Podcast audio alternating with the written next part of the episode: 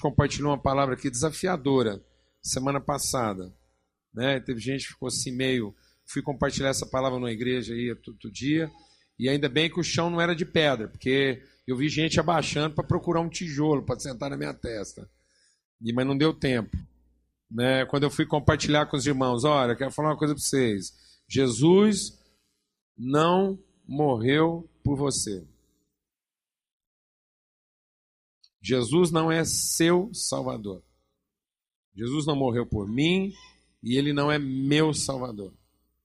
Porque se Jesus tivesse dado a vida por mim, até ele estava perdido. Porque Jesus não fez nada para salvar uma individualidade. Jesus fez tudo para salvar uma relação. Então ele deu a vida por nós. Amém, amados? Nunca por mim. Jesus não salva eu, não faz nada para eu e nem fez nada por mim. É por nós. No mínimo, se ninguém mais cresce, ele estava salvando a nossa relação. Porque é só onde há dois ou três é que Deus está. Onde está a individualidade, Deus não está. Amém? Você crê nisso? Em nome de Jesus. Porque a fé é para me devolver para a relação e não para eu continuar tentando salvar quem? A mim. E é por isso que tem muita gente frustrada, porque ele acha que Jesus vai salvar ele, e não vai. Jesus veio, deu a vida dele na cruz para que você possa morrer em segurança. Glória a Deus. Então Jesus veio para que você finalmente possa ser morto com segurança. Você vai ressuscitar uma nova criatura, uma pessoa que não pensa mais em si. E eu queria ler esse trecho aqui da palavra de Deus para a gente entender o sentido da igreja como relação de família. E diz assim, lá em Gálatas, no capítulo 4. É... Deixa eu só achar aqui onde é que começa. Como, verso 22. Como está escrito que Abraão teve dois filhos, um da escrava e outro da livre. Todavia, o que era da escrava nasceu segundo a carne, mas o que era da livre, por promessa. O que se entende por alegoria. Presta atenção. Muita coisa que aconteceu, assim, eu até digo muito, mas na verdade eu particularmente acredito que é tudo.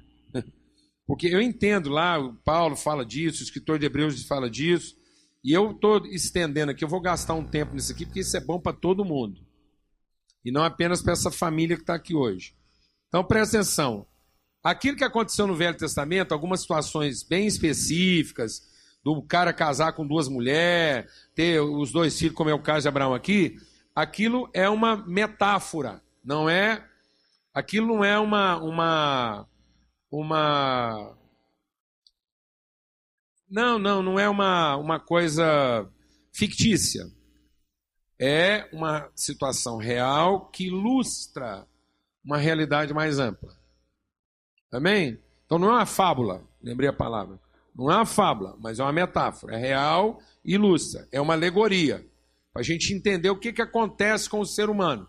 Então ele está dizendo que Abraão, Deus permitiu que Abraão tivesse dois filhos, para que de forma alegórica, metafórica, você entendesse o que pode acontecer na sua vida como homem de fé.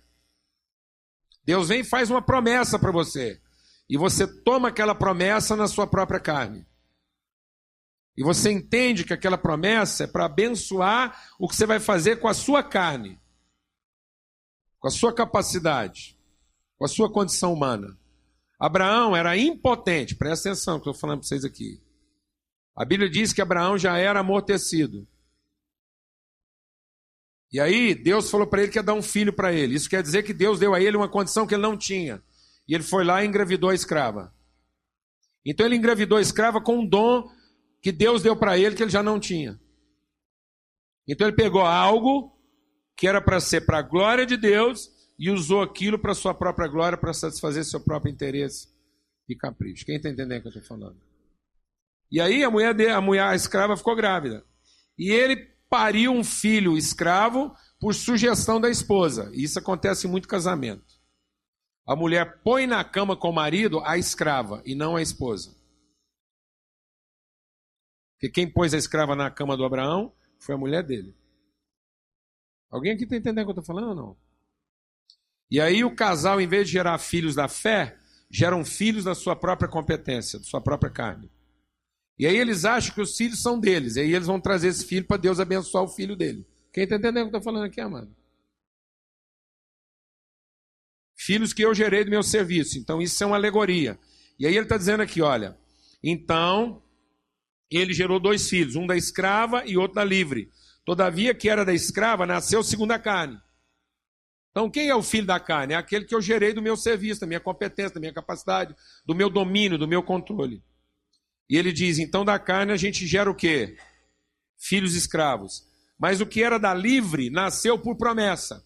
Então eu entendo que eu posso ter dois tipos de filho: o que eu gero na minha própria carne, esse é meu, ou aquele que eu gero na esperança que eu tenho das promessas de Deus na minha vida. E aí são filhos de Deus que eu vou tomar conta. Quem está entendendo o que eu estou falando?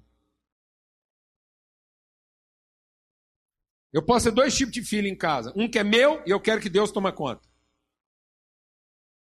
Aí eu não tenho que cuidar dele. Aí eu vou trabalhar, ganhar dinheiro. Eu vou ser o pai carrasco. Ninguém me acha em casa. Estou sempre trabalhando, fazendo o que eu quero. A mulher também faz o que ela quer. E ela vem aqui e reza para Deus tomar conta dos filhos deles. Agora tem um outro tipo de filho. É o filho que é de Deus, e ele põe lá em casa para a gente tomar conta. Eu tenho que pensar na hora que eu vou trabalhar, se eu posso sair de casa, se eu não estou muito ocupado, que eu tenho que estar tá tomando conta dos filhos de Deus. Glória a Deus, amado. Por que, que a gente faz o que quer? Porque os filhos são nossos e Deus tem que tomar conta. Mas eu não teria essa liberdade de fazer o que quer se os filhos fossem de Deus e eu tivesse aqui para tomar conta deles. Posso ouvir um amém, meu irmão? Aleluia. De quem são os seus filhos, amados? A gente vive apresentando nossos filhos para Deus. Deus, eu fiz esse filho do jeito que eu queria, a hora que eu queria. O Senhor não teve nada a ver com isso. Agora eu vou rezar um pouquinho, vou dar uns, umas ofertas, vou cantar um hino bonito e ver lá o que você vai fazer com meus filhos. Não, mas a conversa é outra. Porque senão esses filhos sempre serão o quê? Escravos. Escravos de quem? Da minha competência. E esses filhos nunca vão falar com você de relacionamento. Eles só vão falar com você de direito. Porque eles são o seu direito e vão sempre tratar com você à luz do direito deles. Porque não aprenderam a conhecer Deus através da gente. Então, eles são escravos, estão sempre falando de direito. Estão sempre falando de obrigações. Então, é... e aí ele continua. O que se entende por alegoria, pois essas mulheres são duas alianças. Uma aliança é do Monte Sinai, que gera filhos para a escravidão, que é Agar. Ora, essa Agar é Sinai, um monte da Arábia, que corresponde a Jerusalém atual, porque é escrava com seus filhos. Mas a Jerusalém que é de cima é livre, a qual é mãe de todos nós. Pois está escrito: Alegra-te, estéreo, que não dás à luz, esforça-te e clama, tu que não estás de parto, porque os filhos da mulher estéreo, abandonada, são mais do que aquela que tem marido. Ora, vocês, irmãos, são filhos da promessa, como Isaac. Mas como aquele que nasceu segundo a carne perseguia o que nasceu segundo o espírito, assim também é agora. Então o que, que Deus está falando? Que se eu criar filhos na carne, Aquele que aprendeu a viver da carne vai perseguir aquele que quer viver do espírito.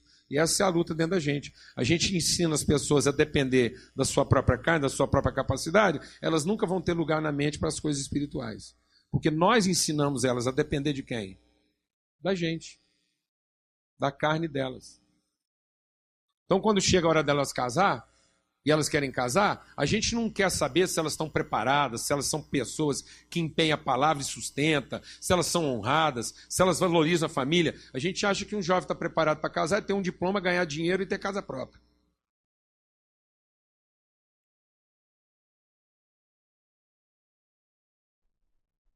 Negativo. O que faz uma família é a pessoa entender o valor de uma promessa. Sabe do que, que a família vive? Não é de dinheiro. É de gente que entende o valor de uma promessa, uma palavra empenhada que a pessoa dá a vida para cumprir. Então, se eu achar que o que sustenta a minha vida são as bênçãos de Deus, eu vou ensinar as pessoas a serem corruptas. A achar que a coisa só funciona quando o outro tem alguma coisa para dar.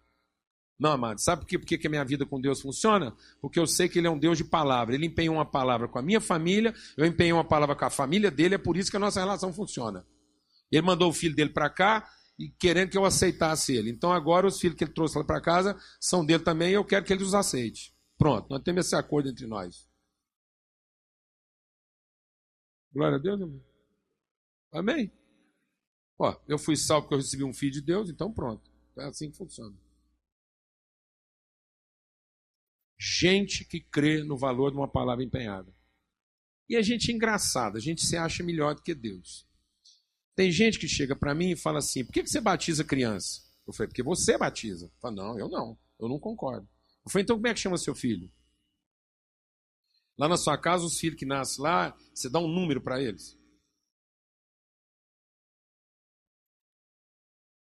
Aí você espera ele ficar adulto, para ele resolver se quer ser seu filho. Explica para mim, porque eu quero entender como é que funciona. Porque às vezes a gente descobriu um jeito melhor de fazer do que Deus. Quem tem filho aqui? Hã? Como é que chama seu filho? Arthur. Arthur? E você deu esse nome para ele, ele tinha quantos anos já? Ah, ele tinha seis meses na barriga. Ele nem nasceu ainda, você já teve a coragem de dar um nome para ele? Você registrou esse menino?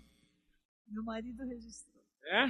Ele foi lá no cartório e com sobrenome e tudo, ele pôs o sobrenome de quem, meu filho? Nossa. Mesmo? Tô chocado. Mas e se esse menino não quisesse ser seu filho? Não tinha jeito. Mas então, isso é um abuso de autoridade. Onde é que está o livre-arbítrio dessa criança? Me pergunta. É, eu tive que explicar para ele que ele tinha que aceitar os pais. Ele não tinha escolha. Então agora, o dia que ele quiser resolver rasgar a certidão, você não pode fazer nada. Mas por enquanto ele está lá. E quer dizer que desde menininho você pregou para ele que ele era seu filho. E ele creu. Ele creu. Menino de fé. Gente, ele nunca duvidou disso. Esse menino é de fé.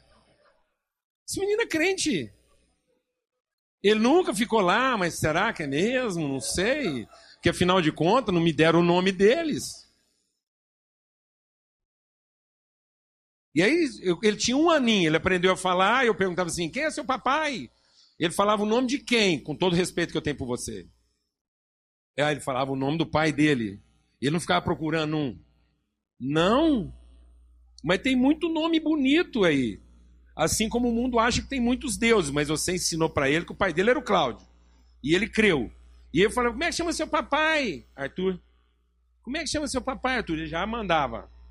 Cláudio. Cláudio. Cláudio. Klaus. Cláudio. Pronto, é, mas pronto. Mas o Arthur aprendeu, tá vendo? E eu não dou conta, eu sou adulto e não sei falar o nome do pai do Arthur, mas ele já com um aninho já mandava. Klaus. Realmente a gente se acha, na é verdade? A gente se acha, viu, amados? A gente ainda não entendeu o espírito da fé.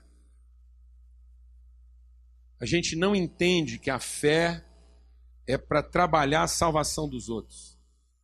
É a forma como eu sacrifico meus próprios interesses e para assumir o risco em favor do outro.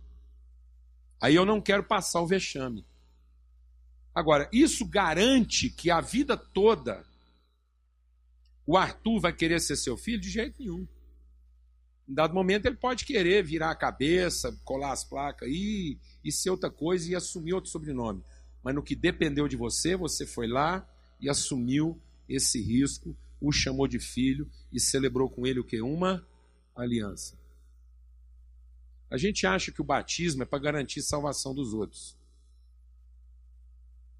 Tem gente que pergunta assim: como é que você tem coragem de batizar uma criança se ela não está consciente disso? O batizo adulto.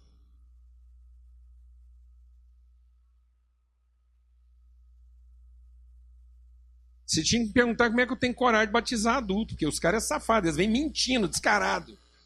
O cara vem aqui com outra mulher, outras coisas, bagunçado, e ele quer aplicar um H em cima de todo mundo aqui, que ele batizando, o povo vai comprar a fatura dele. E ele faz.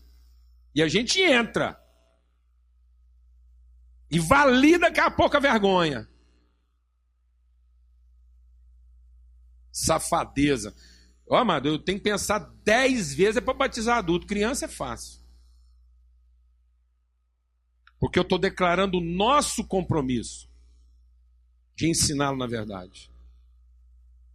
Não estamos contando com ele. Glória a Deus, amados. É o nosso empenho. É o nosso empenho de não deixá-lo, desde as suas primeiras semanas de vida, na dúvida de quem é o verdadeiro pai dele. É um compromisso público assumido com essa criança. Não estamos apresentando nossos filhos para Deus. Estamos apresentando aos nossos filhos quem é de fato o Deus deles. E empenhamos essa palavra. Respeito quem faz de outra forma, não questiono, não discuto. Mas é importante entender o que está no nosso coração. É um compromisso assumido desses pais. E o Sidney e a Tatiane quiseram apresentar e batizar aqui hoje a Maria Luísa. Linda Maria Luísa. E eles falaram assim: Nós acreditamos que ela é uma dádiva de Deus lá na nossa casa e queremos educá-la como filha de Deus, não é isso? E trouxeram umas testemunhas. E eu fui explicando isso aqui tudo para todo mundo. E o casal que está aqui como testemunha. Eu falei assim: Vocês entenderam? Ele falou: Claro, entendemos tudo. Significa agora que se eu ver o Sidney criando essa menina mal e deixando ela enganada a respeito de quem é o pai dela, eu tenho toda a autoridade para entrar lá e dar a bronca. Eu falei, é isso mesmo, então você entendeu tudo. Amém? Não foi isso que você falou? Então tá tudo certo. Traz a Maria Luísa aqui. Coisa maravilhosa. É pena que vocês. Depois todo mundo vai ter que dar uma olhada de perto. Meu Deus do céu. Vem cá. Vem cá vocês aqui. Não, é brincadeira esse negócio. Maria Luísa, você é uma dádiva de Deus, filha. Você, você foi enviada por Deus para a gente aprender a ter cuidado. Não querer trabalhar toda hora, dormir toda hora. Você foi enviado para a gente acordar de madrugada e entender o valor de acordar de madrugada para uma pessoa que ama. Amém? Foi enviado para a gente matar serviço. Glória a Deus, amado. Amém? Verdade. Matar civis. Que é verdade, vai indo, o casamento vai ficando meio assim, que trem, o cara já fica arrumando serviço para não ter que voltar para casa. Verdade. Fala a verdade, né? Dá um pau. Meio-dia a chapa esquenta geral. O cara não quer voltar às cinco e meia. Aí Deus vai mandando mais filho dele para casa e o cara fala: Não, mas eu vou voltar, minha família está lá, amém? Aí ele volta para casa, ele arrepende, porque foi batizado, amém? Então hoje é o batismo de vocês, em assumir esse compromisso com essa menina. Falar: Ó, oh, Maria Luísa, não vai ser bagunçado, vai ser de qualquer jeito. Nós recebemos você como alguém da parte de Deus, para nos lembrar quem é o Deus dessa casa. Amém? Para ela ter isso no nome. Amém, Tatiana? Você crê nisso? Você crê nisso? Em nome de Jesus. Vamos ficar de pé, amados. Não, a gente esquenta.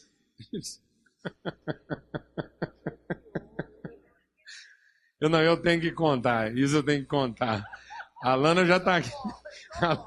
A Lana já está aqui em cima de mim. A água esfriou, não põe muita, não. Uma gotinha já estava bom, né, velho? Não precisa de muita. Aleluia. Amém. Vai não. Maria Luísa, nós te batizamos em nome do Pai, do Filho e do Espírito Santo de Deus. O seu nome é luz. Luz, é brilho, é testemunho. Maria Luísa, o Senhor te levanta para ser testemunho, para ser luz, para ser brilho no meio do povo, das pessoas.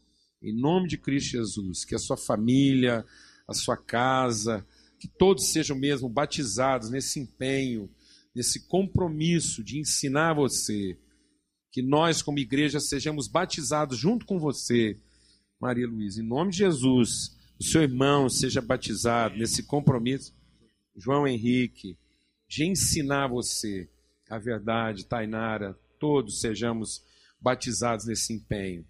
Em nome de Cristo Jesus. Que o Senhor resplandeça o teu rosto sobre ti e te dê paz. Em nome de Jesus. Amém. Podem se assentar, amados. Você crê nisso? Nome de Jesus. Você está alegre, amado? É bênção. É bênção, amados.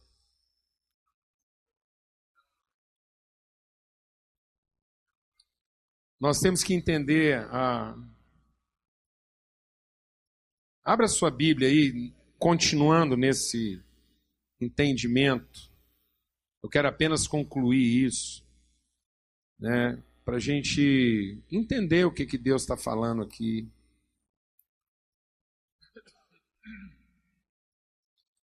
Porque ah, é só para a gente concluir esse testemunho de tudo que Deus está falando, dessa forma como. É,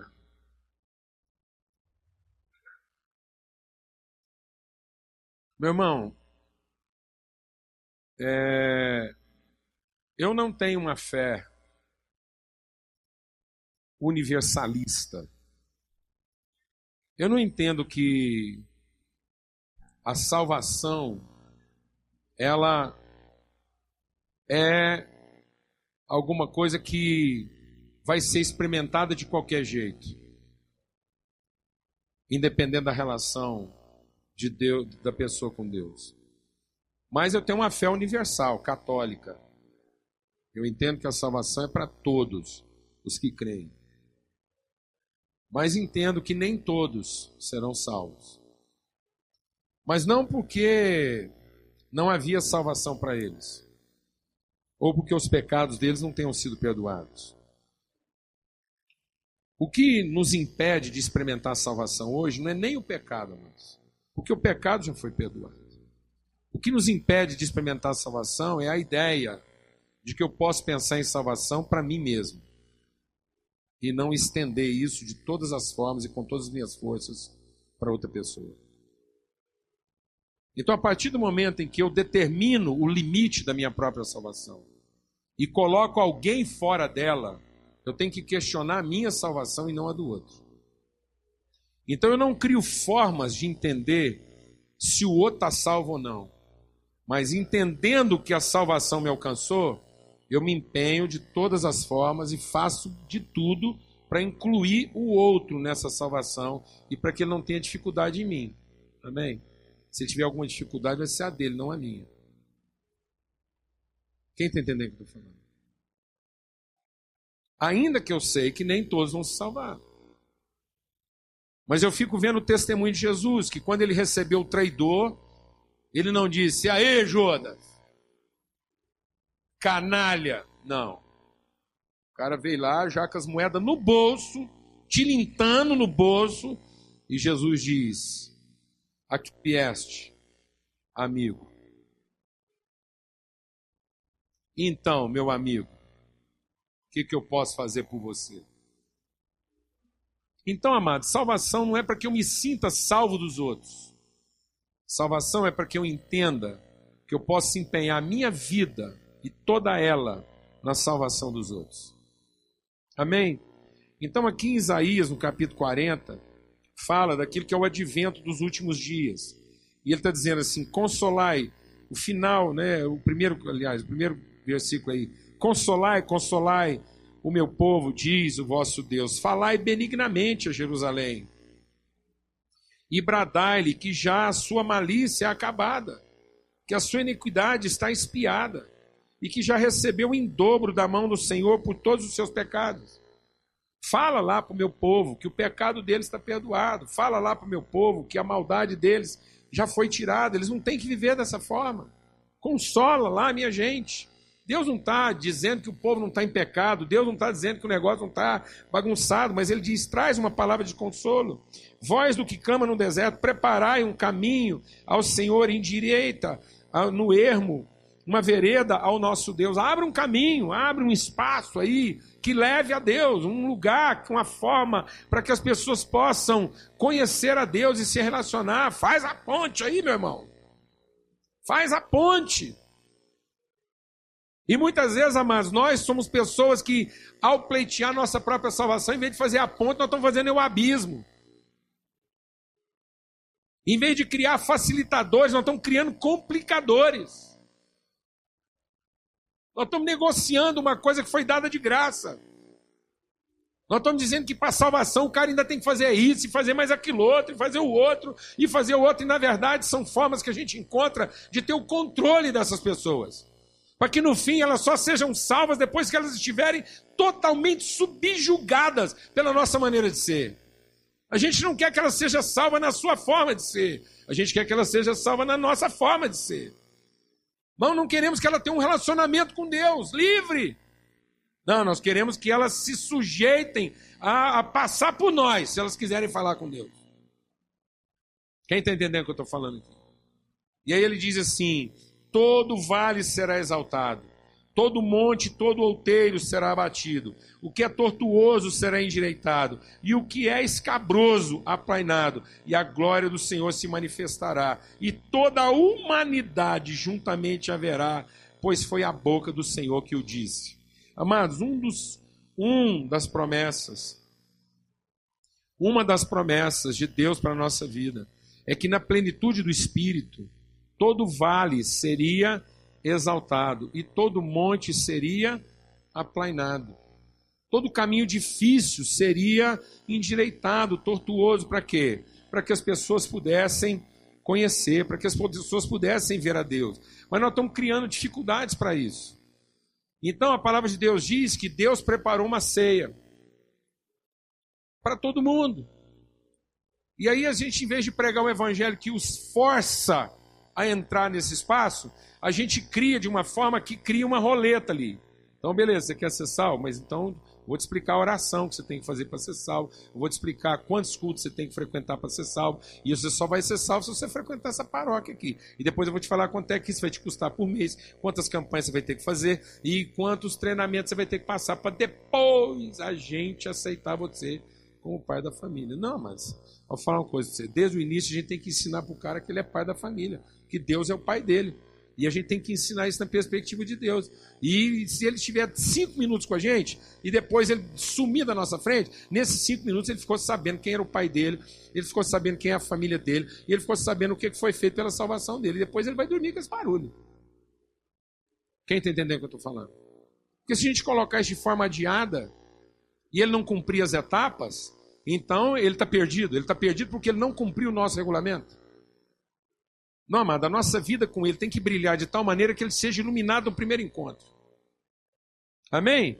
Porque nós não colocamos barreira para isso. O que, que significam os vales e os outeiros? Antigamente, quando o pessoal não tinha lá madeira, arame farpado, fazer cerca, como é que as propriedades eram separadas? Eram separadas pelo val, ou val de um riacho, ou a pessoa ia lá e cavava uma valeta, um val. E aquele lugar cavado, aquela trincheira, se representava a separação de uma propriedade com a outra. Se ele não tinha ferramenta para cavar, as pessoas aprenderam a fazer separação com monturos de pedra. Então a pessoa ia lá, juntava pedra e fazia um murinho de pedra. Então a pessoa sabia, ó, para cá desse muro é meu, para lá desse muro é seu. Nós podemos ser bom vizinho, mas nós não somos família. Alguém aqui está entendendo o que eu estou falando? Não? Por que, amados?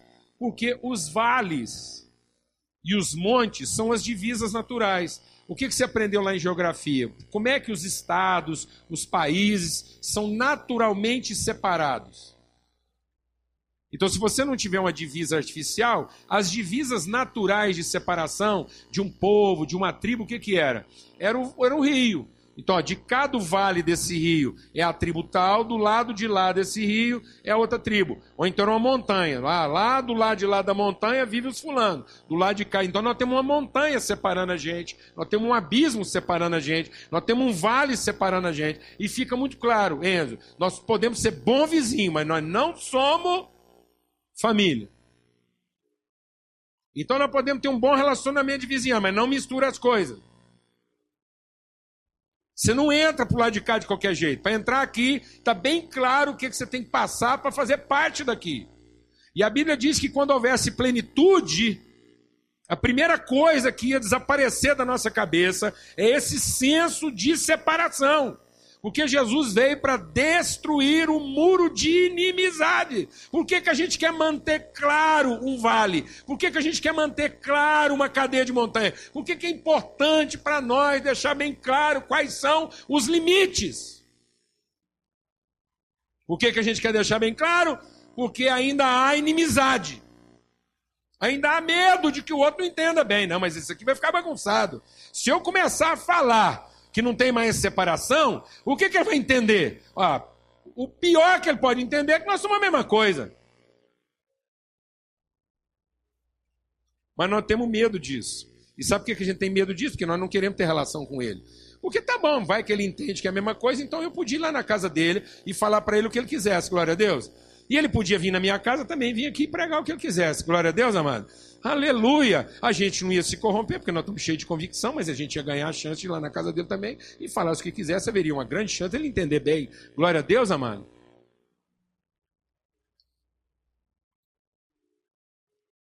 E se um dia a gente estiver tão amadurecido, vou falar uma coisa forte aqui essa manhã. E se um dia a gente alcançar um nível de maturidade tal que, em favor de salvar um irmão, eu trouxesse aqui um, um líder conhecido, um terreiro de macumba para pregar para vocês.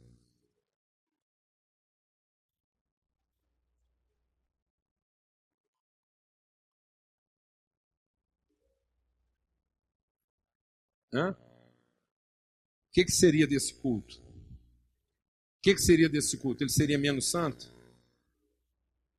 Ele seria menos santo? Alguém aqui ia sair macumbado aqui? Alguém aqui correndo o risco de ouvir uma pregação dessa e mudar de fé?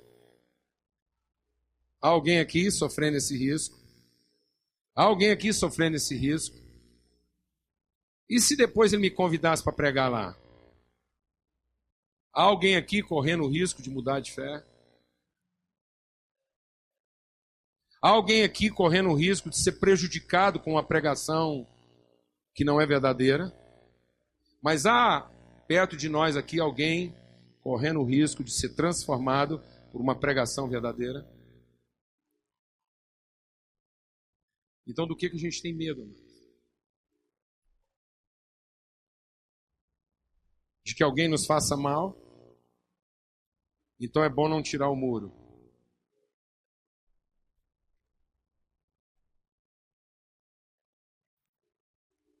Porque o muro me protege dele. É, mas o muro me protege dele? Tá bom. Mas o muro também o separa de mim. E a verdade é que eu não precisava mais ser protegido dele. E a verdade é que ele precisa de mim.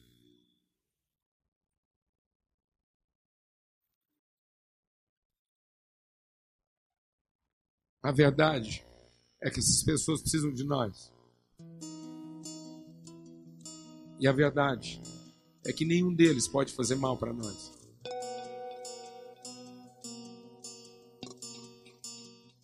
Você entendeu isso?